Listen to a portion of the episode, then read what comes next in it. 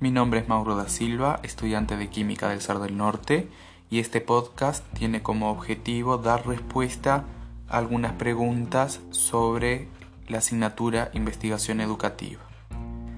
Eh, la investigación educativa es el conjunto de acciones sistemáticas con objetivos propios que apoyados en un marco teórico o en uno de referencia,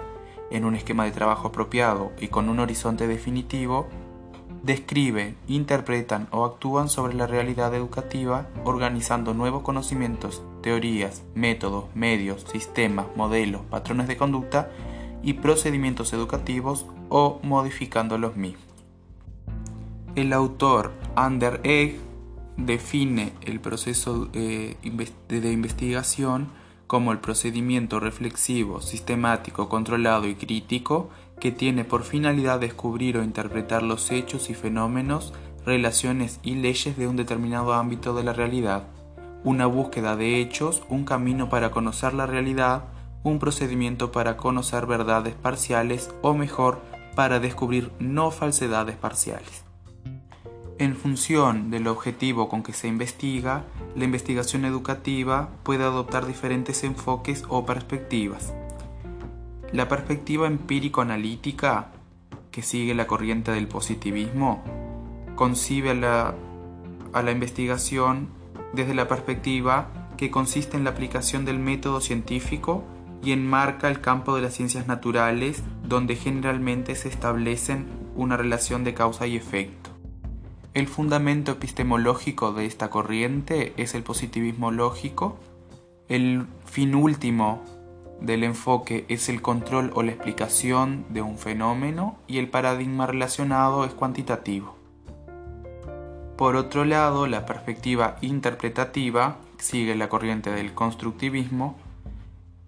dice que investigar es comprender la conducta humana desde los significados e intenciones de los sujetos que intervienen en el contexto educativo.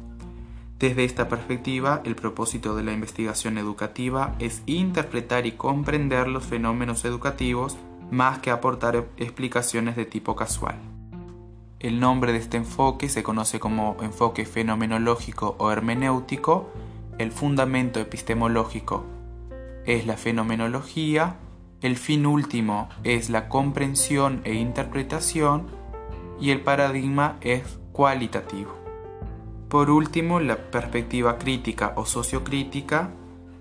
concibe que a través de la educación se pretende transformar, es decir, lograr un cambio, la sociedad en base a una concepción democrática del conocimiento y la investigación trata de develar creencias, valores y supuestos que subyacen a la práctica educativa.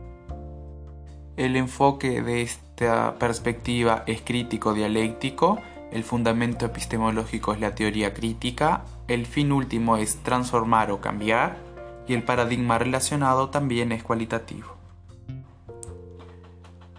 Es importante eh, en la formación inicial, desde mi punto de vista, incorporar esos saberes sobre la práctica de investigación en educación ya que nosotros como actores del proceso de enseñanza y aprendizaje debemos estar al tanto de eh, cambios que puedan mejorar y optimizar el proceso de enseñanza y aprendizaje y también como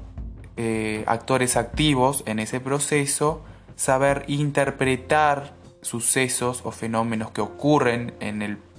trayecto de un estudiante, por ejemplo, eh, en base a la investigación, es decir, basarnos en teorías y postulados que nos permitan interpretar tal o cual situación con el fin de poder subsanar conflictos que surjan ahí. Como todo ámbito de la vida del ser humano, yo creo que eh, investigar en el ámbito educativo sí es muy importante ya que eso constituye la posibilidad de mejorar eh, el ámbito educativo o cambiar eh, metodologías y formas de trabajo que apunten hacia objetivos distintos según lo que se pretenda enseñar.